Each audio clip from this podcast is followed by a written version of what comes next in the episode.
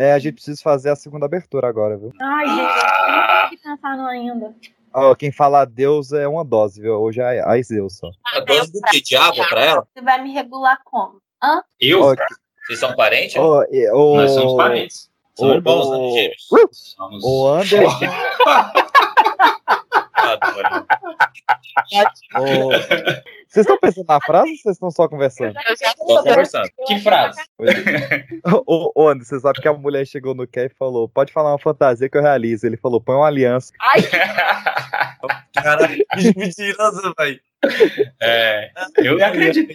Ele é daquele. Eu já vi um print dele aí mandando aquela do, do Louro José lá. Você é casada mesmo? Então manda um nude aí pra eu ver se é verdade. Nunca É isso? vida. a minha, eu não achei frase legal também, não. Vou botar uma bosta mesmo, que é o que tem pra hoje. Eu vou Mas falar é- um versículo. botar um mas versículo? Essa é pior. Tá no clima. Senhor é meu pastor e nada me faltará. Ah, vou botar um versículo. É aquele cantor, né? O Jorge Versículo. Isso. Nossa, Isso, bem, bem mesmo. Ah, peraí, agora deixa eu botar o Andy no Centauro que aí eu já mando. vai botar o Andy no Centauro?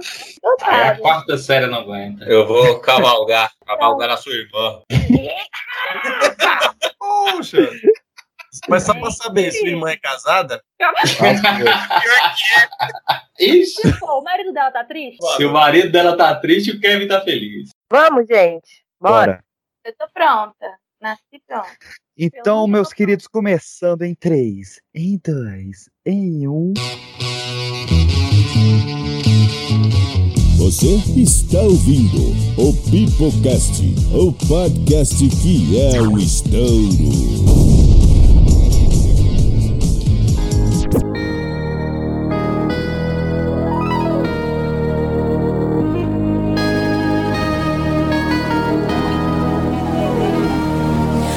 Somos partes não contadas de uma história inteira. Somos a lenda de uma guerra da mitologia grega. De uma guerra de anos, a esperança do amanhã. Somos aqueles que venceram todos os titãs. No início não havia. Fala, galerinha do mal, está começando mais um Pipocast, o terceiro Pipocast da quinzena grega do Pipocast, porque hoje você vai conhecer, meus queridos, os melhores, os mais belos, os mais formosos, os mais flamulosos mitos gregos da história de Homero, de Hércules e de todos os nossos poetas, poetisas e poeteiros de toda a mitologia. Então, para isso, contar a parte 3, agora sobre os heróis gregos, esta Liga da Justiça maravilhosa e sem igual. Lembrando, a gente já fez uma parte 1 sobre os deuses e uma parte 2 sobre os homens humanos da Grécia, dos mitos gregos.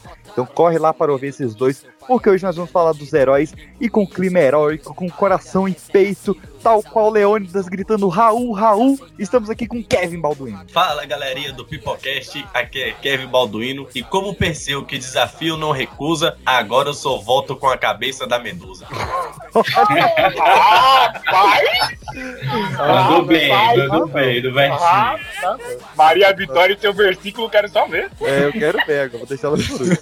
Emerson Jones e Caio Fernando foram para os Campos Elíseos, então vamos iniciar aqui com os convidados, iniciando com Pandemônio. Fala, galerinha, aqui é a Pan. E uma verdade universal é que geral aqui acha que é presente de Deus, mas é tudo um bando de cavalo de Troia. Discordo, não discordo nem um cadinho. Aí, Acerta o dando- cavalo. Ainda na Terra da Garoa estamos aqui com Cauê Bernardes. Fala galerinha, aqui é o Cauê e assim como o Ícaro, o negócio aqui é voa abaixo. E Ed Leme. E aí, cambada, e depois dessas histórias tudo de deuses e homens da Grécia aí, falar de herói é meio complicado na Grécia, né? É, é mais fácil falar de heroína. E claro, ainda preenchendo as musas do interior, estamos aqui com Carol Valiengo. Fala aí, galera, que é a Carol. E se o Ícaro morasse no Brasil, ele tava era fugindo do sol. Dependendo da região, realmente tava. E Maria Victória. Oi, gente, aqui quem fala é Maria Vitória. E se beleza fosse crime, vocês seriam inocentes. É, os ouvintes, tá? Que fique bem claro. você tá gravando com a gente só por áudio. Então é isso, meus queridos. Tudo isso e muito mais nessa parte 3 de mitologia grega. Meu nome é Pedro PX. E eu esqueci de pensar uma frase. Já foi o Wallace. Esse é o tal do Mula. Não, deixa meu lado, tô maluco. Ainda nas terras quentes, falando só nas terras quentes do Nordeste, diretamente de Fortaleza, estamos aqui com o Wallace Anderson. Fala galera, aqui é o Wallace Anderson e agora para homenagear vocês, a inteligência de vocês, vai aqui uma frase de Homero: Na juventude e na beleza, a sabedoria é escassa. Quem que o Homero era cego, hein? E agora, como é que vai? Ah, mas só tinha cego nesse rolê também. Ai, ai, meus queridos, então é isso. Hoje nós vamos falar dos maiores heróis gregos. Meu nome é Pedro PX e quando eu atingi a maioridade, meu pai me trancou num labirinto. Guerra de anos, a esperança do amanhã. Somos aqueles que venceram todos os titãs. Todos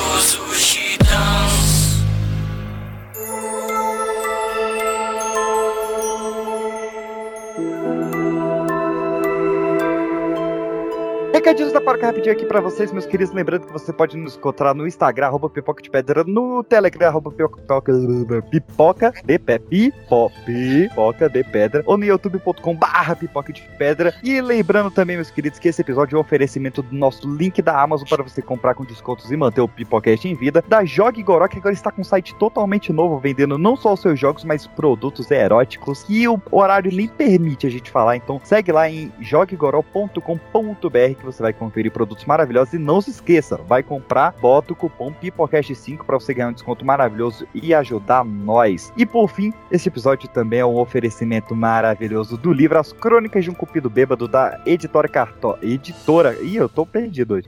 Editora Cartula. Da editora. Ah, eu não consigo. Edicora Cartola. Editora Cartola, um beijo, pessoal da Cartola, que está publicando aí o meu livro e vai entrar no Catarse no dia 16 de setembro. Então, se você está ouvindo esse episódio ao vivo, é daqui a duas semaninhas, dá tempo de você vender aí seu salgado e você comprar este livro maravilhoso que vai estar com metas estendidas, brindes e tudo mais. E eu faço questão de autografar o seu pessoalmente, a menos que você não more em Rondônia ou Acre, porque fica um pouquinho longe para mim. É isso, meus queridos. Vocês têm alguma mensagem para a humanidade aí para dizer hoje? Gasolina na tua cara. Tá certo os gregos que andavam de cavalo. é o melhor que a gente consegue. Não é de hoje que a taxa de desemprego está altíssima, pois na Grécia Antiga também batia horrores, porém, um cidadão, por ser filho do dono da Grécia, estava com certas vantagens. Vantagens ao ponto de ter 12 trabalhos. Estamos falando do grego Heracles, mas para evitar confusões linguísticas, vamos chamá-lo pelo seu nome romano Hércules. Ora, olha só. E desse dia em diante, o nosso Hércules não parou mais. Ficou famoso e assim virou ídolo. Ah, yeah! Bem feito! Rolo compressor. Na verdade, eram 10 trabalhos. Mas vamos. 12 era de impostos. Va- É. Mas vamos voltar um, um pouco só para recapitular. O cara já E- começa se justificando, vai. É o Anderson. É porque ele sabe que a gente vai falar que tá errado, aí ele já começou, meu Deus. Voltar um pouco aqui só pra gente lembrar que o Hércules, ele seria o rei, porque, na verdade, o Zeus prometeu que o, que o filho de, de Alquimena, que foi uma das casadas que Deus que Zeus andou frequentando, né? Seria o rei de Micenas. Mas aí a Hera arrumou uma treta lá, a gente contou isso lá no primeiro episódio, tô gaguíssimo. então, enfim, aí ela fez um garoto nascer antes dele, que também é independente, que também poderia ser o rei, que é o Eristeu. E daí eles cultivaram um ódio eterno, né? Porque uma coisa é você ter um primo que passou no concurso do BRB, outra coisa é o cara ficar rei na tua frente, né, mano? É, é triste. Então, eles se odiavam pra vida inteira. E daí começa a saga do, do Hércules. É, a Era, a madrasta dele aí, sempre perseguindo ele, sempre tentando, tentou matar ele desde o início, né? Numa certa idade, ele já casado, com filhos lá, vivendo na cidade, ela provocou nele um, um ódio terrível, um acesso de ódio que fez ele matar lá, cego de raiva, a mulher e seus filhos. Opa. E assim, ele ficou envergonhado e arrependido e resolveu se exilar. E foi pro meio do mato lá, ficou exilado um tempo. Só que daí o primo, o, um primo dele, que visitava ele de vez em quando, o Teseu, também é um importante nome aí na mitologia, Uhum. convenceu ele de restaurar a sua honra e para fazer isso, para ele que procurasse o oráculo. Esse oráculo que a gente vem falando tanto mal, né? Que só dá um- os conselhos mais furados possíveis. Então ele foi lá nesse oráculo, que era, que era o João Bidu, desse tempo aí. Qual foi a dica quente que o oráculo deu para ele? Falou que para ele para ele reaver sua honra e tal, ele teria que servir 12 anos o rei que ele odiava, o Eristeu, que era recíproco, né? O rei também odiava ele. Só que assim, o cara exilado lá topou, né? Pra sacanear ainda mais esses 12 anos de servidão, o rei ordenou que ele fizesse 10 trabalhos. Então agora vai ser a parte do a parte rápida. Tomara. O primeiro trabalho, ele ordenou que, o dos 10 trabalhos, ele ordenou que o Hércules matasse o leão de Nemeia. O leão de Nemeia era uma criatura, assim, fantástica, que era o maior leão já visto, e uma pele tão dura que arma nenhuma conseguia perfurar ele. Então o Hércules, ele pensou e tal, pô, filho de um deus, né? Cara astuto, achou de brigou com o leão e matou ele sufocado estrangulou o leão e com aquela pele tão dura, ele pegou as garras do próprio leão e cortou o couro para usar e levou pro, pro rei para provar que tinha feito. E a pele era tão dura que muito em, em muitas partes da mitologia falavam que essa pele servia de uma armadura. E realmente o Hércules usou. Mas eu não entendi como é que enforcou lá o leão se era duro. Não, mas era a Não, mas- pele que era dura, não os órgãos internos. Oxe, É, é que era era um duro por fora? É, mas ele não era uma, mas não era de pedra. Jovem, o leão Ô, não gente, não, vai maldade não, jovem Carol. Tá. Era Vocês são muito maldosos, velho, dá não.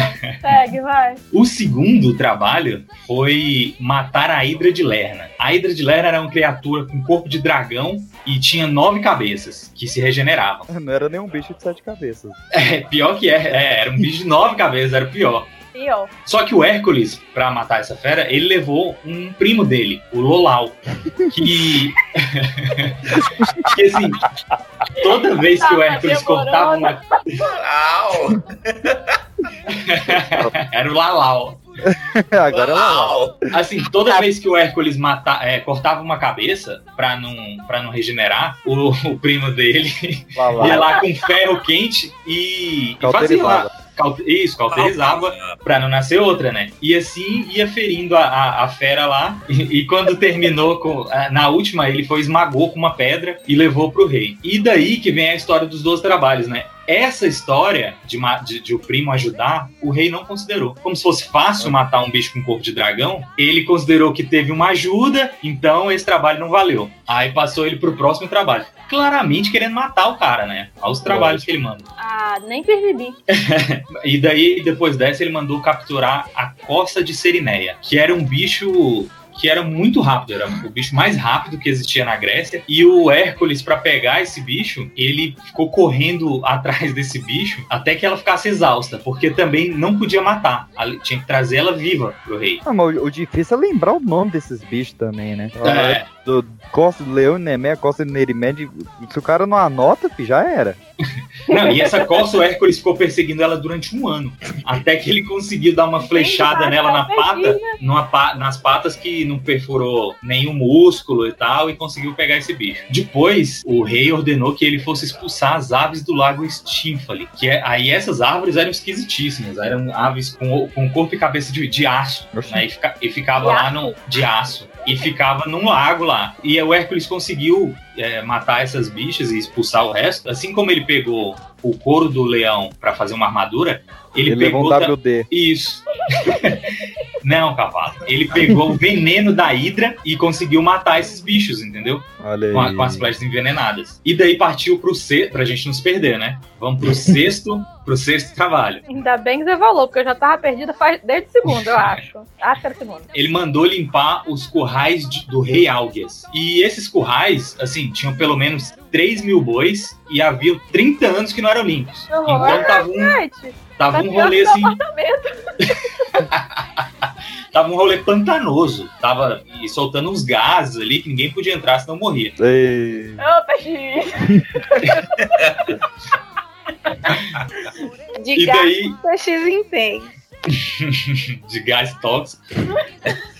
E daí o Hércules conseguiu limpar esse estábulo, mudando o, o curso de dois rios, só com sua força. Olha aí. E quando voltou ao rei com essa coisa limpa, o rei também não considerou esse. Por isso que aumentou dois trabalhos, porque foram esses dois trabalhos que o rei não considerou. Porque ele considerou que, além de, de o Hércules ter recebido, né, o rei quis dar um- uma grana pra ele, ter recebido pra fazer, que não fez jus aí a um, um ato quem limpou foi a água, não foi ele.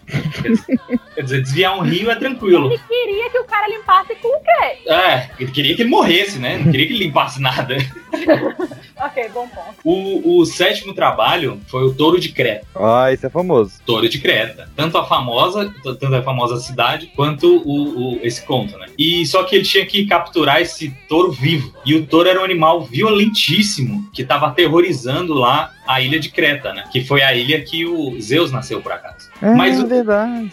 É, mas eu, o, o Hércules não só capturou o touro de Creta, como voltou montado no animal. Então já humilhou o rei, né? E daí ele mandou ele pro oitavo trabalho, que era uma- um trabalho mais difícil ainda, que eram os cavalos de Diomedes. Eram cavalos que em alguns contos falam que eles respiravam e saía chamas pelas narinas e eram cavalos ferozes que se alimentavam de carne humana. Então o Hércules chegou lá e para amansar os cavalos, ele matou o Diomedes e serviu a carne aos animais. E assim os animais ficaram, e assim os animais ficaram dóceis de uma hora para outra. De uma hora pra outra, sim, tranquilo.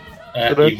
voltou com eles para a cidade e mostrou pro rei. O nono trabalho de Hércules foi a história que esse rei tinha uma filha e essa filha invejava um cinto que nada Hum. menos que a, a rainha das Amazonas usava. Gal Gadot. Então, a, a rainha Hipólita. Ah, mãe da Gal Gadot. Isso. Então, o Hércules entrou nessa furada, né? Ele falou que pro Hércules trazer esse cinto. E o Hércules chegou lá e falou com todas as Amazonas lá e meio que convenceu elas a, Sinto a ter emprestar, a emprestar o cinto pra ele, pra ele mostrar pro rei lá e tudo ficar em paz e tal. Só que a Hera, né, entrou na cabeça delas lá, em um momento que ele não tava olhando, e convenceu elas a atacarem. Então, assim, o Hércules foi obrigado a matar todas as Amazonas Isso, gente. e levar o cinto pro rei. E isso aí ele estava querendo se redimir de um assassinato, né? Que ele matou a mulher e os filhos. Ah, Aí- entendi. É, aí ele começou a matar todo mundo que precisava. Ah, faz E sentido. daí matou todas as Amazonas e a rainha. Tipo da Era. A Era não fala que é defensora das mulheres, da família. Não, só das Não, é do, casadas. é só. do casamento. Ali era todo mundo solteira, querida. É. É cada um por É, as Amazonas. O décimo trabalho de, de- do Hércules, que era pra morrer aí, se o rei não tivesse sacaneado, eram os bois de Era Gerião. pra ele morrer lá no primeiro. É, Ele morrer como estagiário aí. Não, mas pra morrer os trabalhos, né? Que eram 10 trabalhos. Mas os bois de Gerião, Gerião era um gigante de três cabeças que vivia numa ilha. E ele possuía um, um rebanho lá de, de um número X de boi, que era um rebanho grande. E esses animais eram guardados por Eu- Eurition, que era um pastor monstruoso lá, com um cão de várias cabeças. E o Hércules precisava capturar esses bois. E como esse cara com esse, com esse vaqueiro dele não ia deixar, óbvio, o Hércules teve que matar o Eurition primeiro e depois o cão dele. Depois matou Gerião, usando a própria clava dele, que, que usava para se defender. E daí ele trouxe os bois. Mais uma vez, né? Para pagar um assassinato, ele tava matando geral. Quanto desse trabalho deles envolve boi? Tem, tem alguma, tem alguma, algum mistério? O boi é uma força? Porque não tem o boi lá que ele mata, foi o boi de Creta. Agora o, o- tem que limpar o gosto do boi. É. Agora, Era um touro. Creta era o touro, é ah, diferente. mas Ah, não, é Mas família, foi é família. mesmo. não É porque é. na história, na história antiga você criava boi, eu criava, só tinha isso pra fazer. Era boi ou touro? Companheiro, né? O carneiro. O carneiro é muito mole, né? Eu Era, acho bo que é era boi e touro, se você fosse casado, você virava um dos dois, que Zeus dá esse recado. Mas eu acho que eles queriam ensinar alguma coisa pra Er com esse monte de touro. Era veganismo, veganismo que queria ensinar pra ele. Ah, era... Mas o mais interessante é o 11 primeiro trabalho, Olha aí. que era apanhar os pomos de ouro, né? As maçãs de ouro. Jogando quadribol? Exato, é, é, era o pequeno Harry. Ele pegou com a boca. Jogando quadribol. É o Harry ali. E será que tem uma casa de touro também? Podia fazer um. Tem que chamar Seiya, Shiryu. É que esse touro tá. Touro. Ela não gosta de, do agronegócio. Eu uma gosto, crítica. né? Água é pobre, água é tudo. Mas então, ele tinha que pegar essa- essas maçãs de ouro que ficavam no jardim de Erispíades. Que, assim, era, um- era vigiado por um dragão de 100 cabeças, mas o detalhe.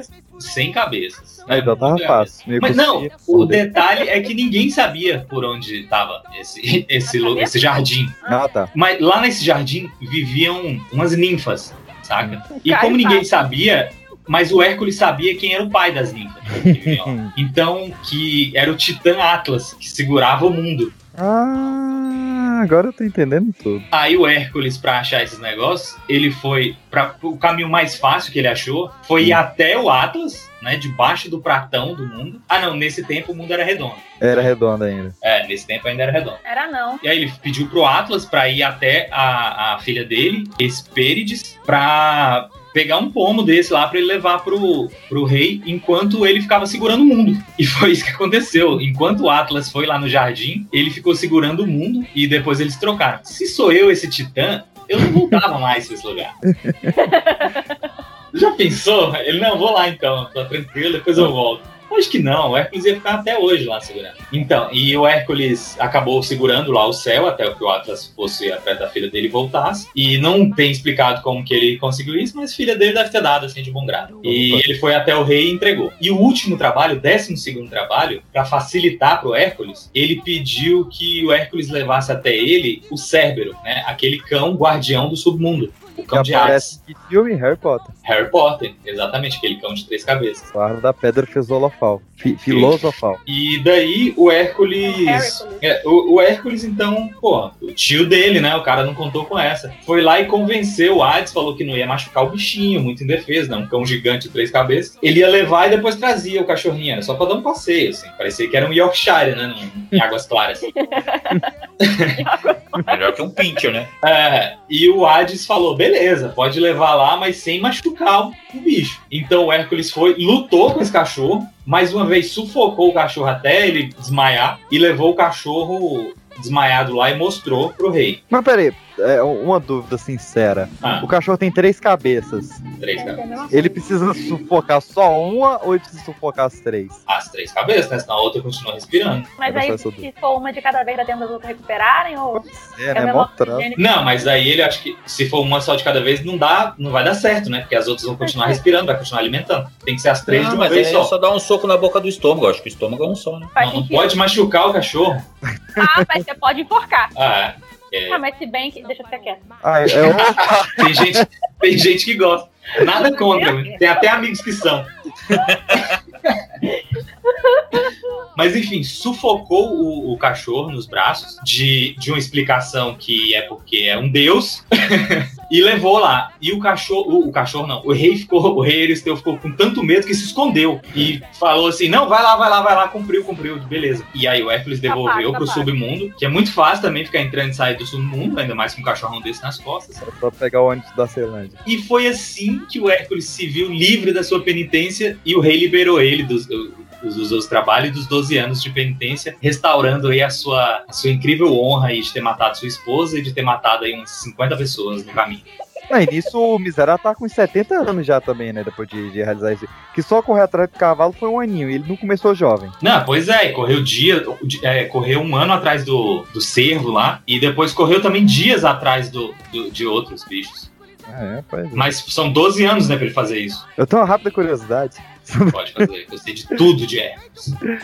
Então, então tipo, é, tipo, quem foi que traduziu os 12 trabalhos de Hércules pro Brasil? Almig Neto. A voz de veludo. É, os dois trabalhos de Hércules foram traduzidos por um até então desconhecido Monteiro Lobato. Monteiro Lobato. Ah, então você já sabia a pergunta, já sabia a resposta e fez a pergunta pra quem? Então, É, é uma prova agora. É o que agora? É, banca da Vunesp, Décimo agora. terceiro trabalho. É, os dois Que Monteiro Lobato também traduziu Alice no País das Maravilhas. Eu já falei isso conto. Anderson não larga de ali. Só uma curiosidade. Invencível, não maldade. O que ele faz é incrível. Não era nada. Mas como herói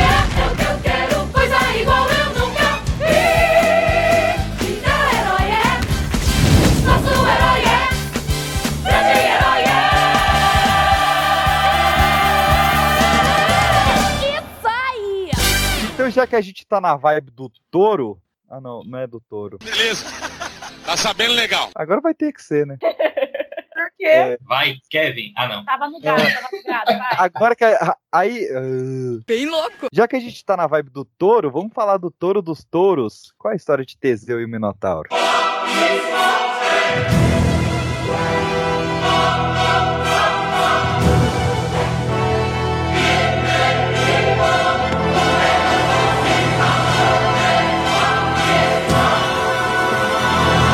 Teseu, ele é um dos grandes heróis. Tem várias histórias, incluindo histórias que se cruzam. O Teseu, ele sempre cru cruza em histórias do Hércules, do Perseu também. Ué, Sempre se cruza. Rapaz, cruzeiro. Ele fica cruzando a história dos outros. eles, eles assim, né? o Teseu, é, ele é filho de Egeu, que é o rei de Atenas, com Hétera. E ele, na verdade, o Egeu, que é rei de Atenas, ele não tinha nenhum filho homem. E aí ele foi no oráculo, né? Como sempre. É a Maria O Fifi. povo vai fazer lá, todo mundo já sabe. Qual é a profecia? Vai morrer. Não tinha nada vai pra sofrer. fazer, não, bicho. Caraca, velho, não tem outro rolê nesse lugar, não? Vai morrer ou tem alguém esquentando teu chinelo? A pessoa, a pessoa que só vai no pastor pra fazer tudo, eu acho que é isso. Sabe assim, ai, pastor, eu, eu preciso comprar um carro. Vai no pastor primeiro, pedir orientação. É o, o oráculo. Aí ele foi lá Ah, mas o oráculo não pede dinheiro do carro pra dar um carro pro cara. É, cara, eu segurei tanto Não. isso, mas. Não. Eu estou sentindo uma treta. O oráculo, você acha como que ele não tinha tão famoso? O oráculo era tipo o Celso Russomano da época, cara. Exatamente. Ele era o Silas Malafaia. Ele era um templo de Salomão. Mas Vocês são tão crentes hoje. glória a Hoje a Deus. gente tá gospel. Cara, É. isso, isso é uma frase pra, pra botar num palho, né? Hoje a gente tá gosto. Vamos lá. Ele era filho de Egeu e ele foi lá no, no oráculo e perguntou: tá, eu não vou ter nenhum filho homem. Aí o oráculo falou assim pra ele: ah, só vai, você vai ter só um filho homem quando a água descer. Opa, Como assim, gente? Como assim? Água que É. água é essa? tem quando a água para de descer é que tá grávida, né? É a bolsa. É porque vai, vai realmente. Ah, é. Ah, você não, mas sua mulher vai. Olha a novidade. Ele não entendeu nada e ele, na sua viagem de volta, ele parou num reino lá que eu não tenho o nome desse reino. Tebas. E, exatamente. Muito obrigada. Não, eu chutei aqui, porque todos foram em Tebas. Bom, eu não sei se era Tebas, mas ok. Todos Ele, os caminhos dão em Tebas. ok, vamos Parece que dá em Topos. Ele chegou lá e o rei de Tebas era amigo dele, eles bateram um papo, né? O amigo, e o rei de Tebas teve uma ideia. Ah, por que, você não se deita com a minha filha? Ofereceu. Né? Ele ofereceu a filha dele. Falou assim: a minha filha, ela pode te prover um homem forte e um futuro herdeiro pra você. Aí ele foi e embebedou o, o rei Egeu e ele, né, ficou com a sua filha. Aí a Atena, né, sempre esperta, sempre Beleza, depois que eles fizeram lá o coito, houve o coito, eles dormiram. E a princesa Etra teve um sonho e nesse sonho a Atena falava pra ela: vá até o mar e faça um- uma oferenda aos deuses para que sua criança nasça forte. Na hora que ela tava lá fazendo uma oferenda, quem que aparece? O Poseidon. E o Poseidon vai e veio nela também. Então foi dois na mesma noite. Maravilhoso. Foi assim que ficou, a outra ficou grávida de quatro gêmeos. Aí que a água desceu. Aí a água subiu. Tudo fa- faz uma conexão, a água desceu. Beleza. Aí ela, o rei Egeu foi embora e aí a Etra ficou grávida. Aí ele ficou sabendo e ele falou assim pra ela, depois ele voltou, falou assim pra ela: Ó, se eu tiver um filho homem, ele só vai poder me ver e saber que eu sou pai dele quando ele conseguir levantar essa pedra que eu vou deixar aqui. Eu vou deixar uma pedra em si- embaixo da pedra eu vou deixar minha sandália e vou deixar a minha espada. E foi embora. Falou assim: eu só quero saber dessa criança se ela estiver grande e forte. Não quer dar amor, carinho, atenção? E Foda. quando ela souber de pedra. Exatamente. Puxou a pedra, pode me ver. Do resto, pode ficar aqui. Se for fraco, ele quer um macho, né? Opa, Literalmente. literalmente. Beleza. Muita Ok. gente quer. É raro, mas acontece. Beleza. Depois ele foi pra Atenas e o, o Teseu ele cresceu. Foi um menino lindo, maravilhoso. Todo mundo gostava dele, ele era forte, corajoso. Mesmo ele sendo um príncipe, ele sempre tratava todos como iguais. Ele gostava muito de Hércules, ele era corajoso. Ainda teve uma vez que Hércules foi visitar eles e todo mundo ficou com medo do leão do Hércules lá, menos o Teseu. A, a criança Teseu pegou uma espada e apontou pro leão, que era uma pele só, né? Mas ele tinha coragem. Olha que Beleza. menino é miserável. Ah, Mentindo que de coragem. novo. Ele era corajoso. Beleza, depois quando passou um tempo, ele cresceu, ele conseguiu erguer a pedra e a mãe contou pra ele: Olha, você é filho do fulano, fulano não quis te criar, mas você é rei de Atenas, você tem o sangue de Atenas, então você pode ir pra lá e mostrar pro seu pai que você é de Atenas. Aí ele, no meio do caminho, o vô dele falou assim: Pega o meu navio, pega o meu Porsche, pode ir. Aí, aí Teseu falou assim: Eu não preciso disso. Eu Meu marido tem preciso- dois empregos. Exatamente. Ele, Eu não preciso disso. Eu não quero ser um menino mimado que vive às custas do vovô. Eu vou a pé. É muito otário. É. Ai, gente, ele passou por tanta coisa. Ele foi tipo Hércules. Ele enfrentou um cara lá que tinha um javali. Ele enfrentou tudo pra chegar em Atenas. Ele enfrentou o cara que tinha uma cama pequena. Aí a cama pequena, o cara cortava as pernas da pessoa. E a cama grande, ele esticava a pessoa pra pessoa caber na cama. No final, ele matou umas cinco pessoas no meio do caminho pra chegar em Atenas e ter honra, Nossa, né? qual é o problema dessa galera de matar os outros? Ele matou um monte de gente. O que que custava ele entrar na porra do navio e ir? Não, ele falou assim: tem que ter sangue na minha, na minha espada. Um bom guerreiro não É tem medo de essa espada. Hoje tem uma releitura disso. Beleza, ele chegou lá em Atenas e o rei Egeu nem sabia que ele estava vindo pra lá. Só que ele tinha uma feiticeira que chamava Medeia. E essa Medeia foi jogando umas ideias erradas pro Egeu. Ela foi falando assim: ai, vai chegar um cara aqui que vai querer matar você. Uma pessoa forte, assim, que não quer o bem pra você. Ele vai te tirar do trono porque ele vai ser a desgraça da tua vida. Quando ele chegar, tu mata ele. Olha aqui. E ela sabia que era filho dele que tava chegando, porque ela era feiticeira. Ela- ele chegou lá com toda a pompa, tudo. E o rei viu aquele belo garoto e tentou envenenar ele com uma taça de vinho. Só que na hora, o, o Teseu ergueu a mão e foi fazer um brinde. Na hora que ele ergueu o braço, ele viu a espada, que era a espada de Atenas. Então ele falou, não, é meu filho. E ele mandou a Medeia tomar no cu e ficou com a criança, né? Com a criança adolescente.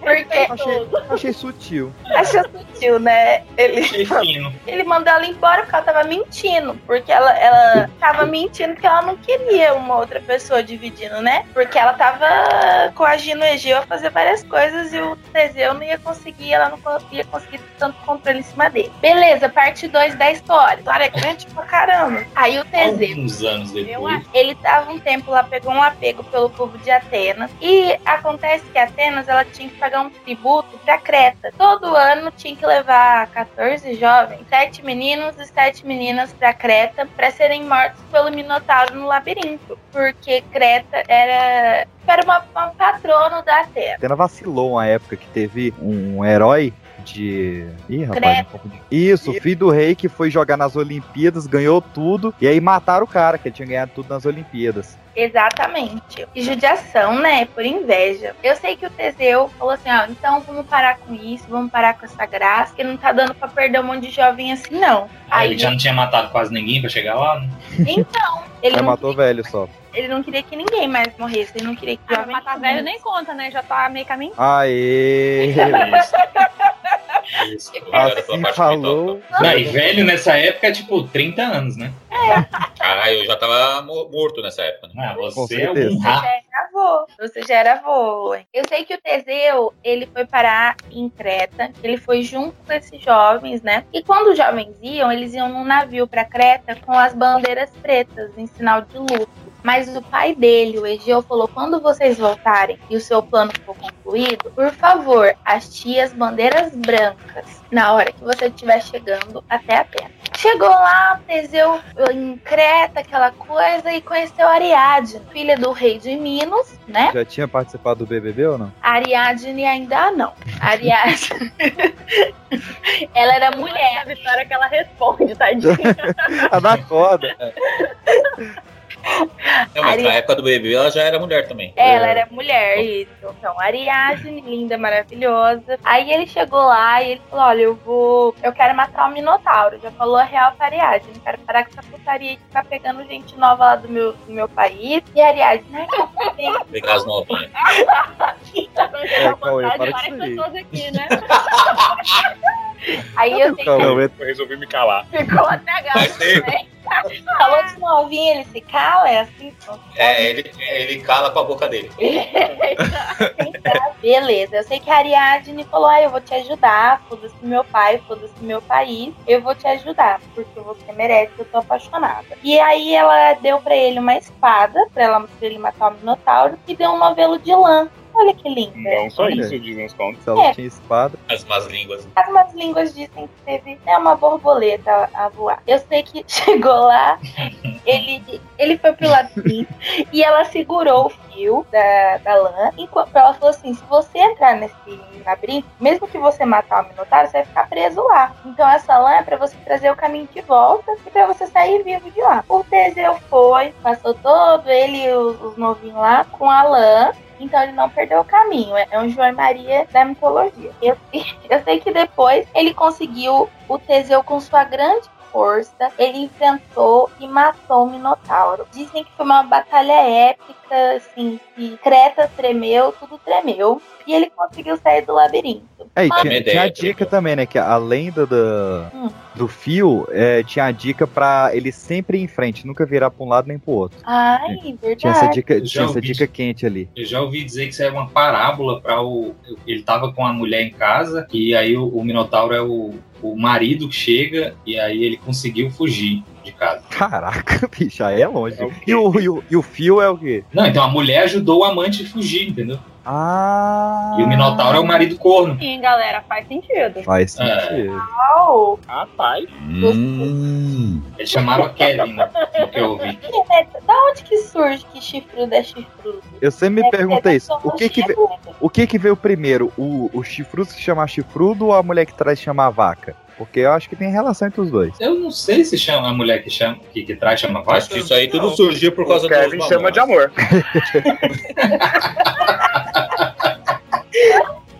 Que graça. Que pesado.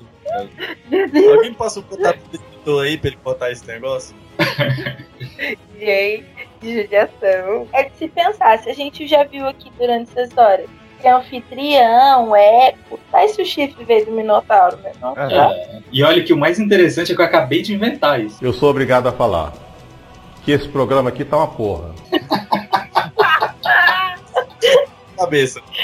Gente, Mais um trouxa enganado. Tá, tá, tá. gente, sabe por que, que é chifrudo? Sabe por que, que é chifrudo? Porque as fêmeas dos animais chifrudos vivem ao redor de um único macho. Quando eles perdem a fidelidade, ele se torna brigão e ciumento. É, na verdade, segundo a, a enciclopédia Barça, surgiu no século II A com a. Barça, você tem em casa aí? Ó, cada um tem a sua fonte. Eu, pensei- eu- eu imaginei que o Ente tinha. Não, você vê que eu não sou o velho da história. É X, tem 20 O Angel foi consultor da Barça. E o Teseu, lindo, gostoso. Lindo, Teseu. Esse filho não é teu. Beleza. Ele foi e aí no final ele ficou com a Ariadne. Falou assim: eu vou te levar pra minha casa, vai conhecer Atenas. Só que a Ariadne, ela já era prometida do deus Dionísio, o deus da quinga, né? Da cachaça, do vinho e da noite noturna. Da noite da noite Ah, que era a noite diurna, você sabe quem é? Dionísio é o do Bacanal. É, não, mas só é. quando ele vai pra Roma. Ele é da Esborne. E eu- quando não vai é o quê? Swinger. Mas é só. Eu sei que ele ficou muito triste. Peraí, gente. Eu tô esquecendo a história. Aí. esqueceu a pauta. Contando aqui. Aí a Ariadne foi, teve que ficar com o Dionísio. E aí o Teseu, um belo de um gato que ele é, sofreu muito. Ai, meu Deus, eu não vou ter Ariadne nunca mais. Aí ele tava muito triste. Aí ele ficou meio fora da casinha, sabe? Ele esqueceu o que tava fazendo, ele esqueceu o caminho pra Atenas. Ainda bem que as outras crianças lá pra guiar ele. E eu sei que ele esqueceu de colocar a vela branca. Você lembra que o pai dele falou? Recapitulando: vela negra é de luto. Na hora que voltar, hastei as velas brancas pra eu saber que tá tudo bem. E ele esqueceu disso. Ele cagou o pai dele. Aí sabe o que aconteceu? Na hora que o, o navio tava chegando em Atenas, o pai dele olhou e viu tudo preto lá e falou: Ai meu Deus, meus fi meu filho morreu, todo mundo morreu. Ele, o Minotauro levou ele. Aí sabe o que ele fez? O velho se matou. Ah, pronto. Quando alguém não é assassinado, ele comete suicídio. Vou te contar, hein? O velho se matou. Ele achou que era a vela negra, tava... mas na verdade Teseu tava lá dentro, vivo. E aí ele se afogou no mar, se suicidou e se afogou no mar. Tanto que hoje o mar que ele se afogou chama Mar Egeu. Ah, olha. Eita, caraca! E todo líquido que sai desse mar é aquele perfume da Boticário.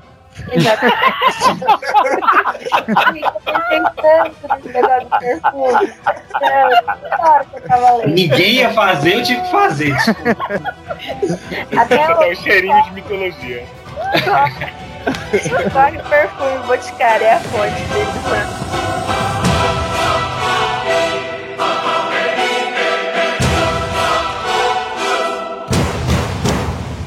E tem uma história por trás, meus queridos, da casinha do Minotauro. Porque esse labirinto não surgiu do nada.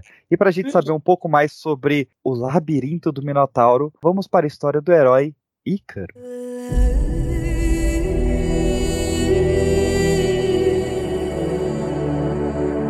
Pra falar um pouco da história de Ícaro, a gente vai falar de Dédalo também, que é pai de Ícaro. Então, Dédalo era um construtor e escultor muito competente em Atenas e que caiu eh, em desgraça por ter assassinado um cara lá que, enfim, Talo, né? Le- eh, Nem lembro quem era Talo. Alguém sabia quem era Talo? Talo? Não. É, Galo, que eu lembro, é o gigante de ferro que, se- que defendia a. Não, não, não. Você não sabe também, tá bom. É... Ele é o centauro real oficial mesmo. Ô, imbecil, vai procurar quem era tal. Então, espero que mais sobre ele. Show. É, Então, enfim, ele, foi ele assassinou o Talo e aí ele foi expulso de Atenas. E ele foi acolhido por o seu amigo Reminos de Creta. Lá em Creta, ele foi incumbido de construir esse labirinto para guardar esse terrível Minotauro, Minotauro, que é filho da rainha Pacify. Esse Minotário. Esse Minotauro. É o Mas. Creta também é uma curva de rio, né? Pra juntar gente que não presta, eu vou te falar. Puta que pariu. É tipo a Cracolândia, né? Ele foi incumbido de construir o labirinto para guardar o Minotauro, que era filho da rainha Pacify, que é mulher de Minos, e de um touro. Ah, não teve essa história, né, bicho? De onde surgiu o Minotauro? Que é uma história boa demais. Zoofilia, pelo que tá falando Não, aqui. pera aí, a, a mulher teve um filho de, de É, um touro? Não, Exatamente. se- segue essa Ah, ideia aí, ô, ô- ô Anderson. O, o Minos, ele queria ser rei de Creta. E Uhum. ele pediu pra Poseidon, falou, Poseidon, por favor, preciso ser rei de Creta, que é meu destino e tal. A Poseidon falou, beleza. Pra não ter erro, eu vou te mandar um touro branco, que vai sair da água, da espuma do mar, vai surgir esse touro.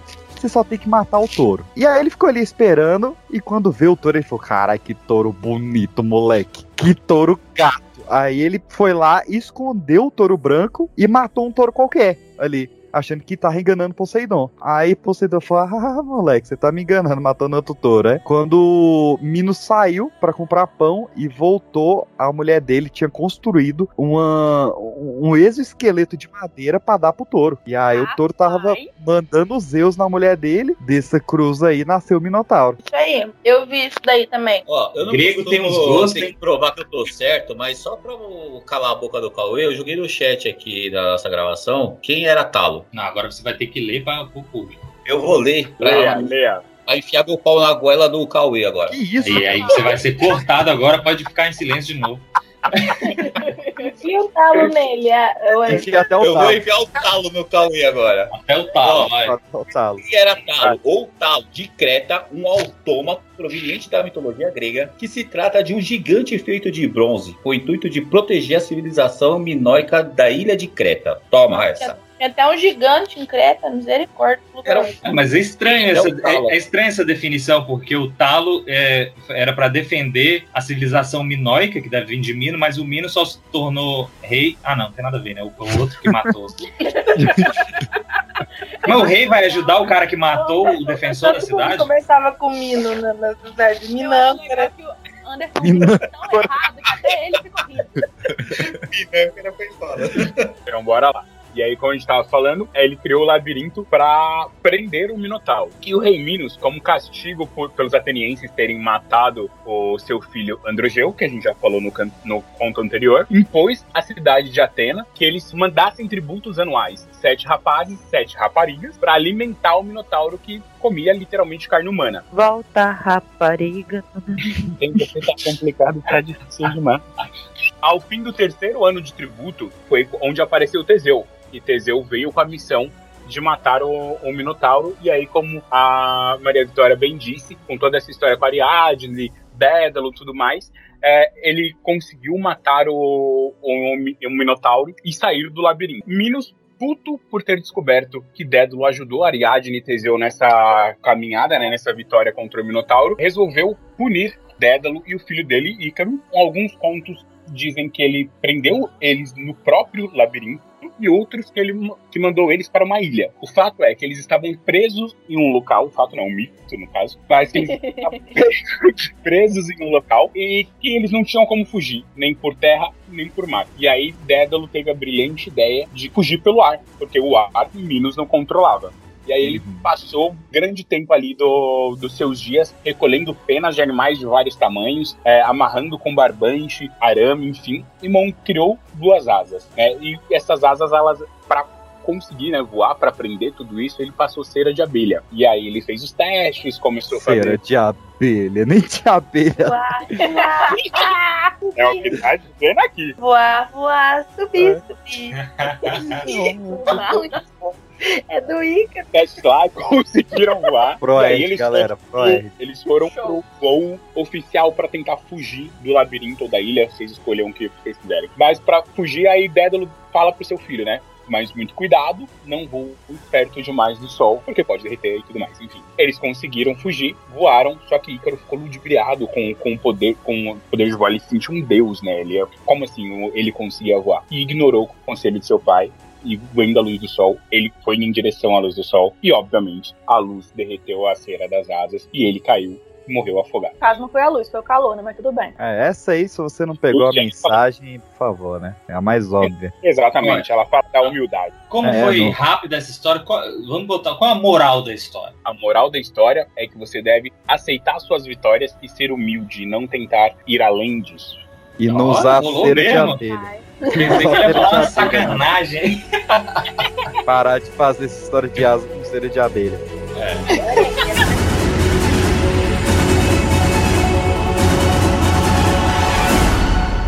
Vamos lá, vamos saber a história de Perseu.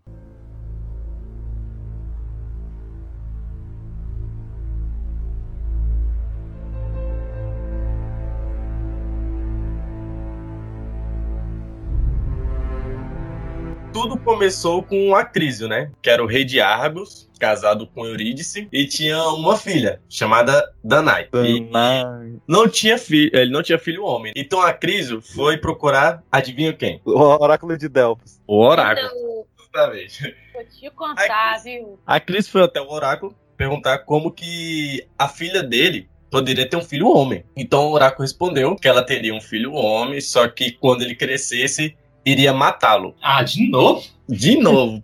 Gosta de matar uns outros, né? Todo papo. Esse povo não se conversava, não? Como ninguém Não, esse oráculo só sabe falar isso. É um monotemático.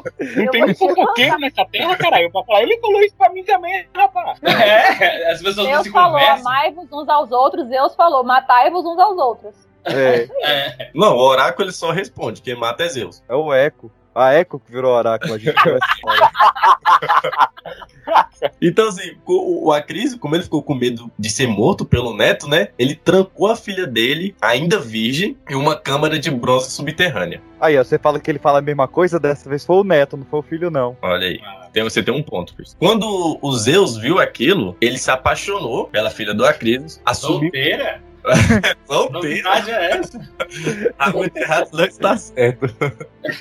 Então Zeus ele assumiu a forma de uma chuva de ouro, entrou pelas pernas dela e engravidou. Você disse Golden Shower? É, Esse é um é, verdadeiro. tá diferente. Isso é Golden Shower, Paulo Guedes? Midas?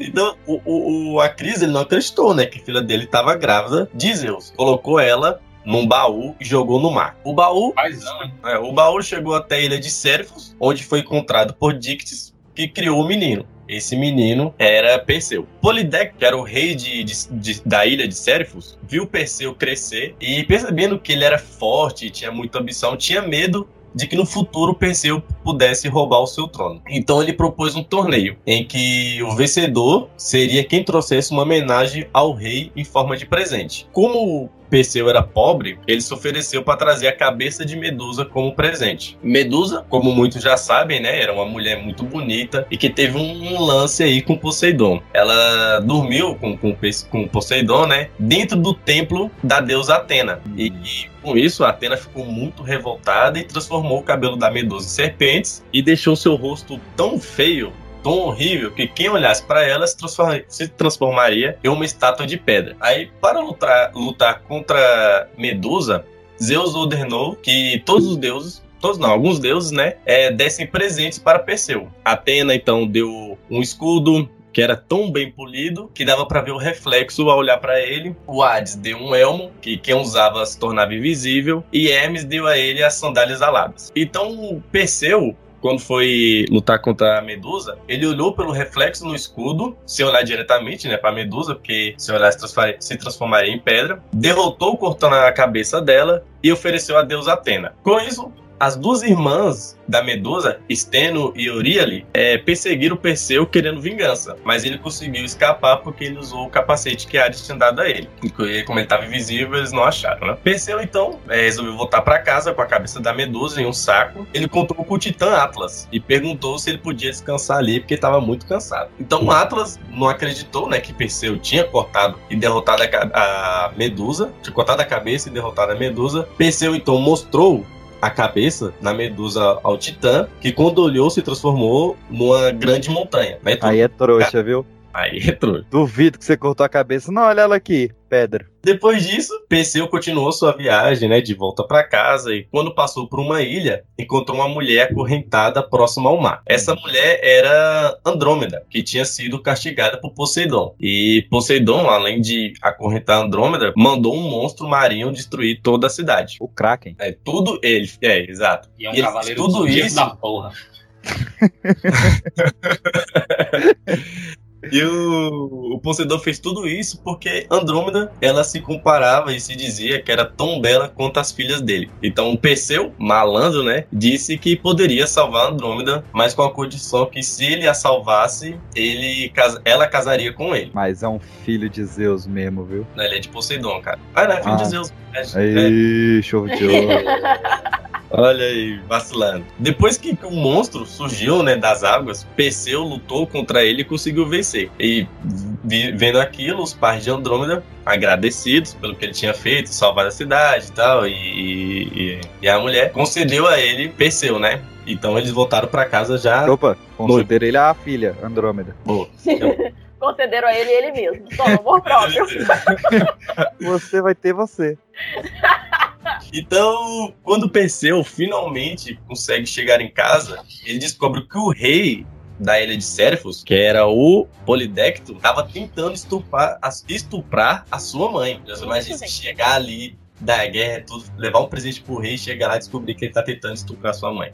Foda, né? Então, Embaçado. ele chamou os seus amigos para lutar com ele contra o rei, mas lembrou que tinha a cabeça da Medusa. E o que, a- e o que a cabeça tinha feito com, com Atlas, né? Então Perseu pediu para que seus amigos fechassem os olhos e todos os seus inimigos foram petrificados. Perseu, então, pegou o corpo petrificado de Polidecto e levou para casa para lembrar sempre o que, que ele tinha feito contra sua mãe. Mas Perseu, ele não sabia sobre a profecia do seu avô, que era o Acriso, né? Que o oráculo tinha falado que quando ele crescesse, o menino ia, ia matá-lo. Eu já tinha até esquecido dessa profecia já. Eu É. também. Eu não dou nem ouvido pra esse oráculo mais. Puxa. Perseu ele não sabia da profecia, mas olha só como é engraçado. Durante as Olimpíadas, Perseu estava numa competição de arremesso de discos e ele fez um lançamento todo desastroso. E o disco acertou justamente na cabeça do seu avô, Acris. Olha que morte mais Bizarra. É, matou crack, matou medusa, matou tudo. E o, e o Perseu matou ele sem saber que era avô dele, sem saber que ele estava lá. E assim foi cumprida a profecia de Acriso, lá dita pelo oráculo. E apesar disso, Perseu recusou governar Argos e preferiu governar Tirinto. E aí fundou Micenas, se tornando então o ancestral dos persas. Olha o tirinto, olha o tirinto. Mas aí fica a dica aí, né? Não sejam atletas. Não converse com o oráculo. Conheça os parentes pra não acabar matando um sem querer. E não atire disso na cabeça de ninguém. É, é vacilo. Então é isso, meus queridos. Chegamos então ao último conto, a queda da terceira era dos homens. Vamos lembrar que nós tivemos os homens de ouros, que foram os primeiros, aqueles protegidos por Prometeu. Nós tivemos os homens de prata, que simplesmente mataram uns aos outros. Nós tivemos os homens de bronze, que foram os heróis. E eles acabaram numa guerra bem famosa aí, que hoje é o nome de um vírus que é, tá até ultrapassado também, né? Ninguém mais cai nesse vírus, não. Vamos falar da Guerra de Troia.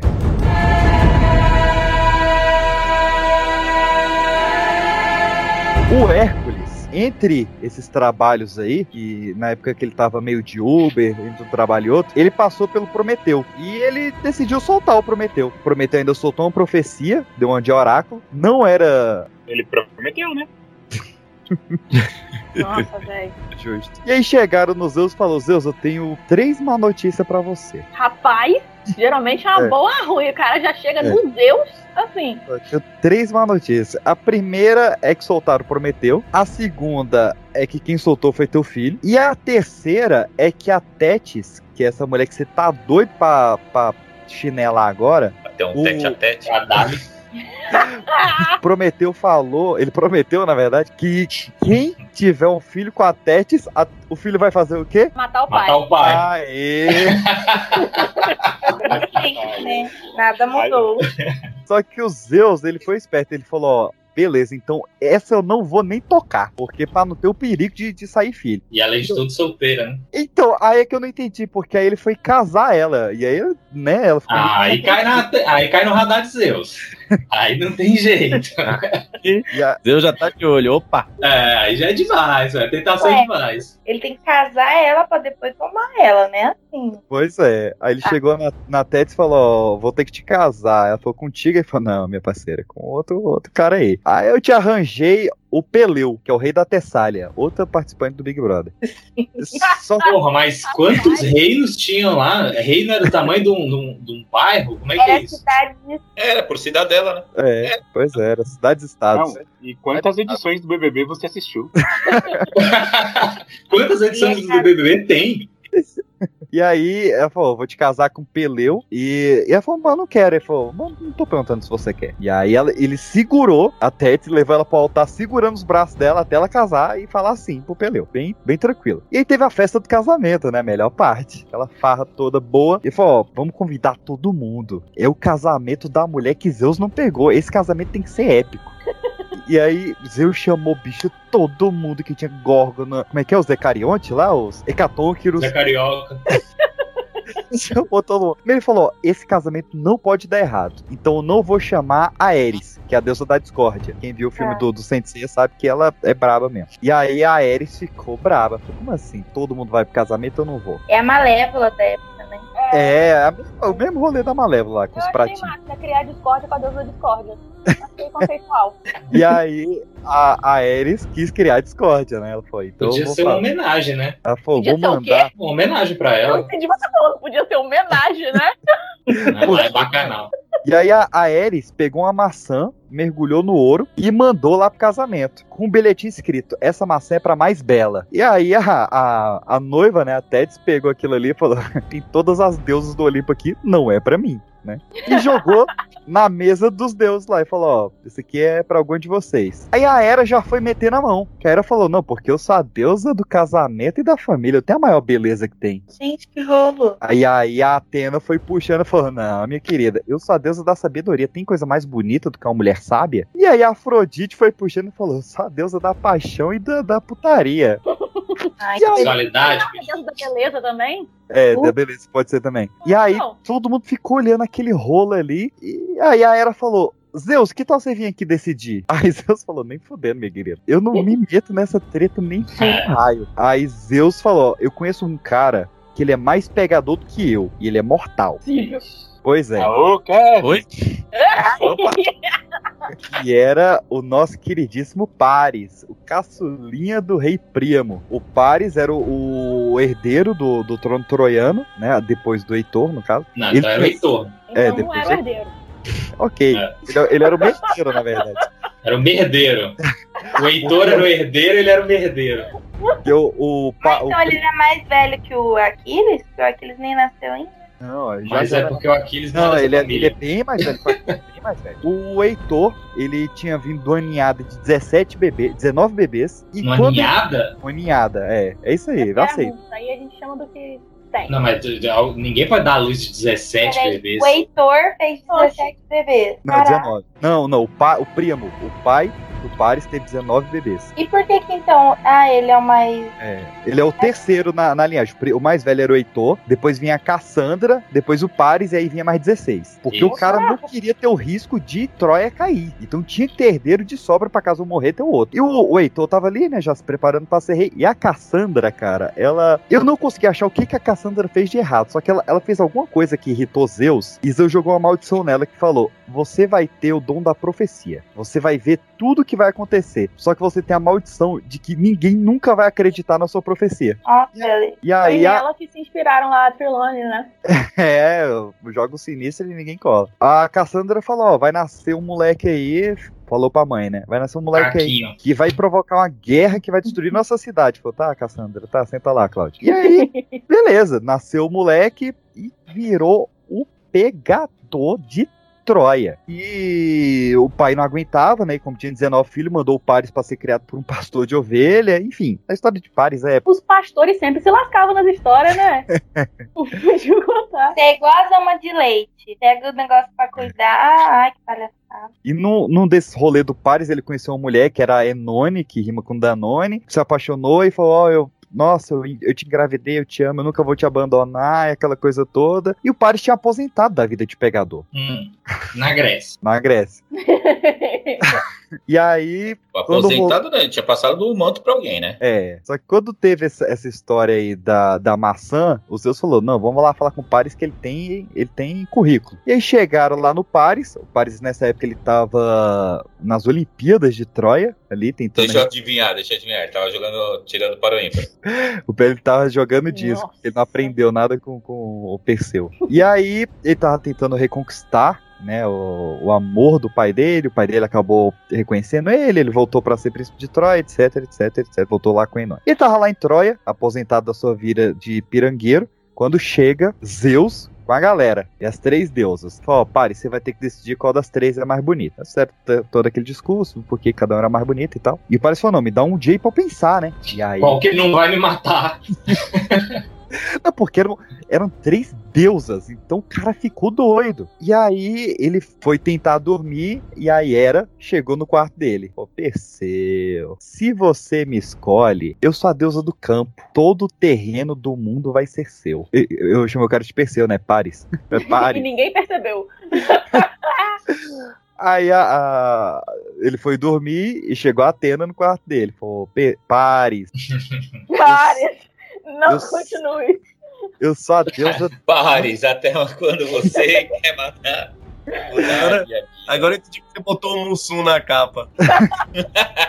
Atena falou: Pares, além de deusa da, da sabedoria, eu sou deusa da guerra. Se você me escolhe, você nunca mais vai perder uma batalha na sua vida. Ele falou: Porra, boa Uma essa aí. boa. A gente Numa ia terra falar, de, não, nunca terra de chifre e treta, essa aí é uma boa. E aí, na, perto de amanhecer, chega Afrodite. Fala: Pares.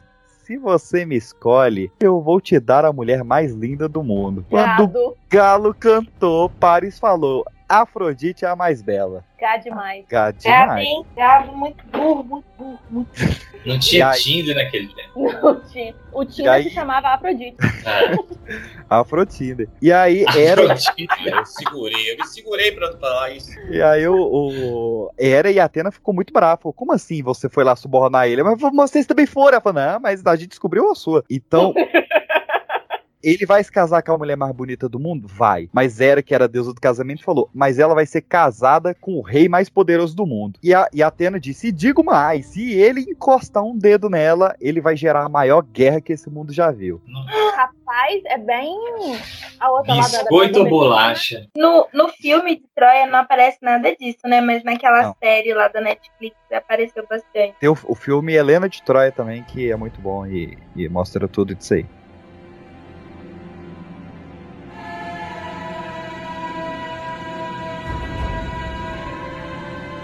Enquanto isso, Tétis e o Peleu estavam fazendo menina rodo. Ah, pelejando. Meu pai amado. Daí que vem pele... Começou. E aí que vem no pelo? É. E aí, a- o primeiro filho deles era um bebê, o Bambam, também foi do, do bebê. Eu não, o Bambam do- Rapaz, Bambam do BBB. Dos... Era o Bambam porque era uma, criança muito forte, muito forte. E aí a, a Tete falou: não, vamos mergulhar esse moleque nas águas do rio Styx pra ele ficar impenetrável, porque ele é muito forte. Só que aí é aquela história, né? Ela segurou ele pelo calcanhar, molhou, voltou com o calcanhar seco, né? E esse garoto era o tal do Aquiles. o tal do. Grande aqui. É. O patrão, né? Parceiro, parceiro, fechamento. O patrão. O brabo. Brabo. Quando Aquiles atingiu a maioridade, ali pelos 12 anos, a mãe dele teve uma profecia. Como assim, Falou. gente? A maioridade ali pelos 12 anos. Grécia. É tardia. Essa é a tardia. É história antiga. História Mas, gente, isso aí. Pô, É... se, se a gente já falou de Disney lá do século XVII, Verdade, 15 verdade. anos era adulto, 13 anos já tava passando 15 tá lá, bom. 2 mil anos atrás. Eu tava vendo alguma coisa lá do Dom Só vivia 20 anos. Teve a primeira ejaculação, já é maior de idade. Aí, então é realmente aos 12. A mãe, a Tétis, ela teve um- uma previsão de Aquiles falou: Aquiles, você tem duas escolhas. Ou você fica aqui de boa e você vai ter filhos e você vai ter uma longa vida com a família próspera, ou você vai morrer muito jovem, mas você vai ter uma glória eterna que ninguém vai te esquecer e daqui a 4 mil anos vão fazer um pipocast sobre você.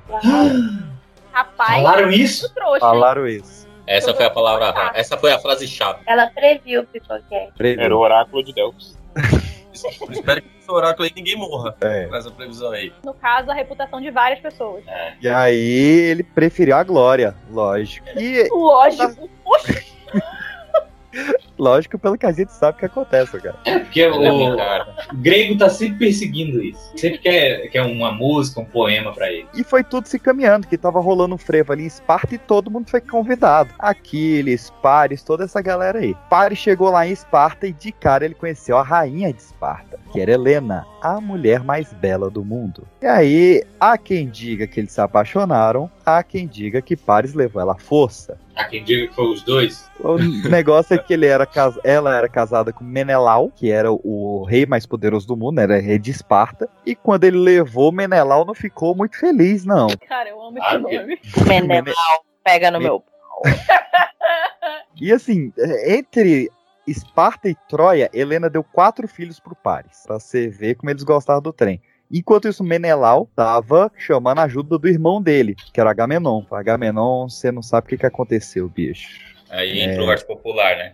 Passou um urso aqui. Agamenon, Lave, lave, lave, Jojo. Agamenon. Tá bom. É brincadeira, ninguém conhece. O Toma um copo Agamenon, d'água aí, respira. Calma que vai Ó, passar. tabuleiro de War. Quem a gente tinha? De um lado a gente tinha o Aquiles, que era o maior guerreiro de todos os tempos. O Foi o Agamenon, que era o rei de Micenas, Brad Pitt, né? O maior corno de todos os tempos. O, e o, Mene, o Menelau e Ulisses, que era o maior estrategista grego que tinha. E do outro lado a gente tinha todos os troianos, todos os exércitos asiáticos, todas as Amazonas e os deuses. Então, assim, dava, dava uma peleja boa. E começou a guerra de Troia. Os deuses estavam do lado de Troia, todos eles? Os únicos deuses que entraram na briga foi Hera e Atena de um lado e todos os outros do outro lado. Só Zeus e Hades que não entrou. E assim foi 10 anos de luta, né? No filme do Brad Pitt são 10 dias, foram 10 anos de luta até que o Agamenon começou a falar mal do, do Aquiles. "Ó, Aquiles, esse Aquiles não é nada, ele fala que é um herói muito doido e na verdade ele, ele não, não é nada não. E o Aquiles ao invés de ir lá lutar, falou, quer saber, eu também não vou lutar mais essa guerra não, que estão falando mal de mim, eu não gosto de fofoca. E quem for podre que se arrebente. E foi embora. Só que antes dele ir, o, o Aquiles, ele tinha um amante, que era o primo dele, É Périclo, o Pátro. Patroclo. Como de costume na Grécia, né? O, Exatamente. aprendiz ali, o pupilo, é sempre o namorado do professor. Sim, eles Porque eles tinham a ideia de que o conhecimento podia se passar pelo cu, gente. Nem é brinco disso, mas é E verdade. fala, eles, eles denegriam muito a imagem da mulher como reprodutora, como submissa. Então, o homem, para ele ter o real prazer, ele tinha que fazer sexo o sexo recreativo, só, só boy com boy. Exatamente. O prazer realmente vem. Por isso que tanta mulher tinha filho de, de, de Zeus, né? É. Pô, engravidou, a gente não tá fazendo nada. Ah, vem um, uma águia aí, você não sabe o, o que procou que deu aqui em casa pra tirar essa águia. É nem engravidando. Mas eles transavam com a mulher também, mas para reprodução. Pra repro... É, mas é muita guerra. Era obrigatório. É. Agora dava guerra. prazer porque ele era visionário. É, os caras tinham que produzir soldado, né? Nos outros soldados? Ué, Ah, na é reprodução. soldado melhor do que soldado que veio de um soldado? Não, a reprodução era de soldado com a mulherada. E aí, na guerra não tinha mulher, vamos. Enfim, a parte se segue aí é o que tá no filme. O, o Aquiles deu as roupas e as armas pro primo dele, o primo dele foi lutar, o Heitor achou que era o Aquiles, matou o primo, Aquiles ficou putaço, saiu pro campo de batalha e o Paris flechou ele no calcanhar com as flechas de Atena guiadas pela mão de Apolo. E aí, como o Ele calcanhar... tinha profanado. a po- Ele não, o Aquiles, o forte dele não era muito respeitar os deuses. Não era. O de Ele tinha era? profanado. Templo de Apolo, ele tinha profanado, né? Isso. Daí Apolo fez um, um jogo lá com, com Atena pra matar ele. que eles tinham cortado a cabeça de uma estátua de Apolo, Apolo ficou bravo e guiou a flecha pro calcanhar dele, que ele sabia dessa boca pequena ali. E nisso sequestraram o Heleno, que era irmão de, de Pares e de Cassandra, e o Heleno soltou a boca pequena de que os espartanos estavam indo embora. E aí falou, não...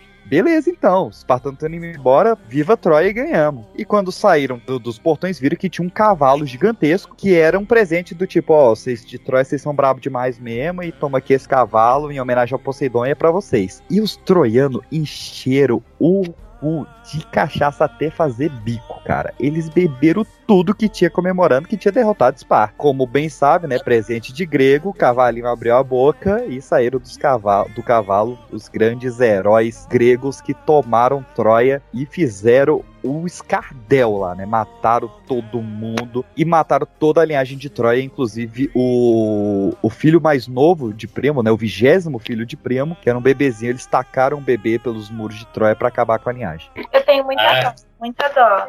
Eu sou super Team Troia. Eu não sou Team Grécia. É, rolava, rolava essa, essa curiosidade aí, que os bebês das cidades, eles subiam nos muros das cidades e jogavam os bebês lá de cima. Né? Se escapar, escapou. É. Troia acabou toda destruída, a Cassandra continuou como louca, mesmo ela tendo prevista a guerra, e Helena fugiu grávida de Paris e ela voltou pro Menelau Ela casou de novo com Menelau. Só que a- o, o último filho dela com Paris, que foi o único que sobreviveu, teve o nome de uma personagem muito querida por nós, que foi Hermione. Olha aí. Hermione é desse tempo, rapaz. É desse E não tempo tinha o aí. pomo dourado aí?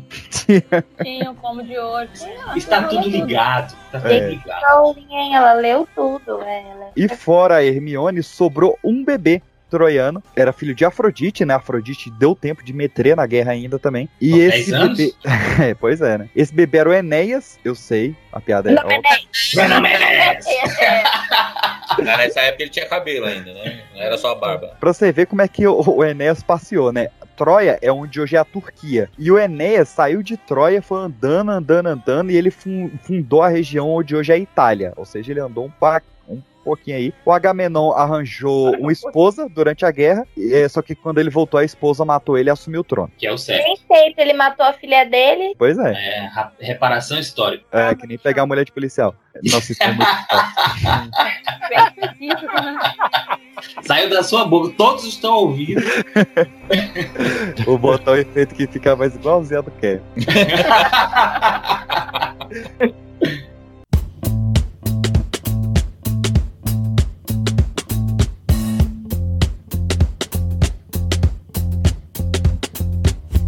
Rapidinho aqui, ó, pra terminar, que eu sei que o episódio já tá gigante, mas faltou um herói, que foi o Ulisses, que tava ali, foi o cara que deu a ideia do cavalo, foi o cara que botou pilha. É, o Ulisses foi o cara que deu a ideia de que, como Helena era a mulher mais bonita do mundo e todo mundo era apaixonado por ela, o Ulisses que deu a pilha do tipo, ó, se um cara se casar com Helena, todo mundo vai proteger ela, beleza? E se um cara roubar a Helena, vai todo mundo contra esse cara. Então o Ulisses era o merdeiro ali. E como punição por ele ter feito toda essa bagunça, os deuses falaram: o tanto de tempo que demorou essa guerra que tu fez é o tanto de tempo que vai demorar pra tu chegar em casa. Ou seja, 10 anos. Aí ele falou: pô, não, beleza, vamos, vamos seguindo aí. Ó, o Ulisses ele fez mais de 20 paradas, eu peguei só os highlights aqui. A primeira parada do Ulisses foi na terra dos Ciclopes, não do X-Men. Outros, os que tinham olho lá que a gente falou lá no primeiro episódio. Esse aqui era no Kentucky.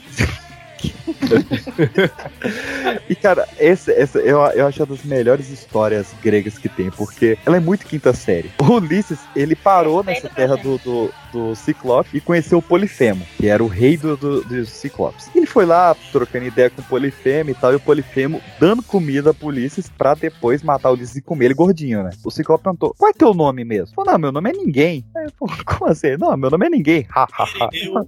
Aí ele falou, tá. É a área? Pô, tá, seu nome é ninguém, ok. E aí, quando o Ciclope deu uma pescada, Ulisses escalou o Ciclope, furou o olho dele e saiu. E o Ciclope começou a gritar, gritar, gritar. Foi atacado, foi atacado, foi atacado. Quando chegou os outros Ciclopes, falou: E aí, meu irmão, quem te atacou ele? Ninguém, ninguém. Esse bicho é bêbado. Esse foi é, mas essa aí é a versão do Chapolin, né? Ulisses tava fugindo ali da ilha do Polifemo e o Poseidon tava brabo com Ulisses de graça, assim também. Pô, não, eu vou mandar um- um- uma tempestade pra afundar esse barco dele. Só que o Ulisses era bom de roda no, no navio. Parou ali na ilha. Ferrou. Pra você Ah. ver como é que ele era bom. Parou ali na ilha da feiticeira Circe. E ele, que não era bobo nem nada, falou: Ó, vocês, os faxineiros e os estagiários do barco, vão lá ver de qual é a ilha. Se for bom, vocês voltam e me contam. Porque vai que é uma maldição, tem alguma coisa aí, né? E aí os, os moleques lá, os mais novos no navio, desceram e, e viram que tinha um monte de tigre, leão, de lobo, mas ninguém atacava eles. E eles foram seguindo, foram seguindo e viram uma deusa assim, que, pô, melhor das anfitriãs e dava comida, dava bebida, até que ela apontou pra um dos caras dos estagiários e transformou o bicho num porco. Aí falou, não, pera aí, aí não foi legal. E descobriram que todos esses leões, tigres e lobos eram náufragos que descia lá e a mulher transformava todo mundo em bicho. Enquanto ela tava transformando todo mundo em porco, um dos estagiários lá correu e conseguiu chegar no, no Ulisses. Falou, ó, tá acontecendo isso, isso e isso, a mulher tá transformando todo mundo em bicho e... Tá aparecendo o folheto do testemunho de Jeová, estranhíssimo.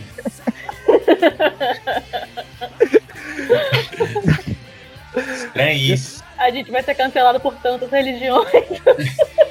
É um cancelamento ecumênico. nunca, nunca tantas religiões vão se unir em um só propósito. É o cancelamento democrático. Todo mundo vai poder dar a cancelada. E aí o, o Ulisses rogou aos- ao Olimpo, o Hermes desceu lá com a sandália pra ajudar eles, eles derrotaram a feiticeira e eles ficaram na, na ilha dois anos, se aproveitando da comida e bebida da feiticeira até eles dar uma descansada boa. Quando ele tá seguindo viagem, tá bem perto, ele passou pelo Mar das Sereias. Essa, cara, é só um detalhe que eu acho muito bom, que. Quando ele passou pelas sereias, ele sabia que o, o canto das sereias puxava ele pro mar, ele encheu o ouvido de cera pra ele não ouvir o canto das sereias. E a gente sabe que é muito difícil achar cera de abelha assim fácil no navio. Eu desconfio que cheio de homem ali, não sei não. Passou das sereias, falou, agora tá, tá suave? Não, o navio naufragou de novo. Mas E caiu, né? e caiu perto do- de Belém do Pará, porque ele caiu na ilha de Calypso.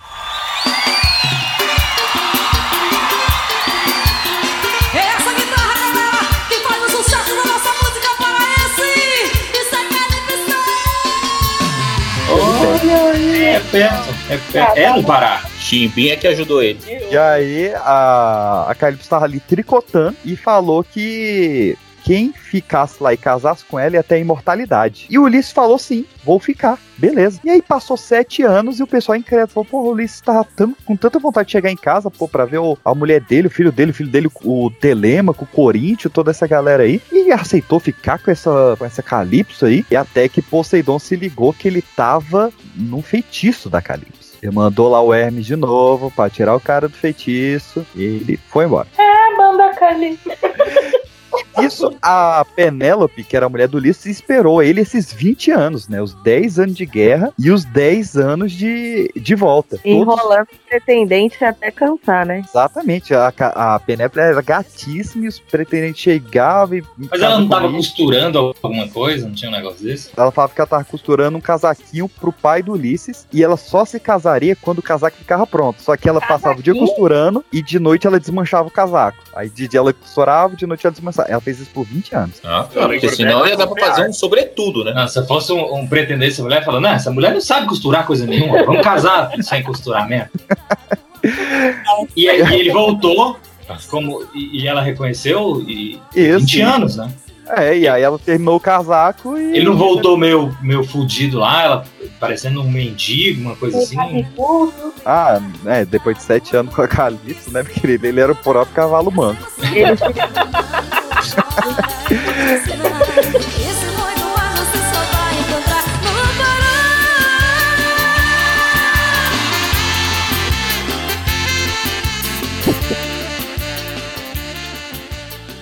Foi escrita por um cego, porque falam que o Homero era cego e ainda sou indignado com isso até hoje. Ô, mas não tem aquela história que Homero, na verdade, não era uma pessoa, e sim eram várias pessoas, e aí colocaram o nome de Homero pra, tipo, despistar quem, quem contou essas histórias? Sabe quem era isso também? E provavelmente nunca existiu? William Shakespeare. Ou falo da J.K. Rowling também, mas eu não acredito. Ah, Mas ela existe, não existe? Não, mas pois a é, mulher ela tá existe. viva aí. É, o... Não, mas Meus tá queridos. compilado de autores que ela não teria capacidade de fazer. Ah, mas isso é Ah, comentário. não, não. mas é o, ela é o Homero reverso, então. né? É o Romário. Meus queridos, muito obrigado. Eu acordo daqui a quatro horas. É, depois dessa é melhor desligar mesmo. Tudo de bom.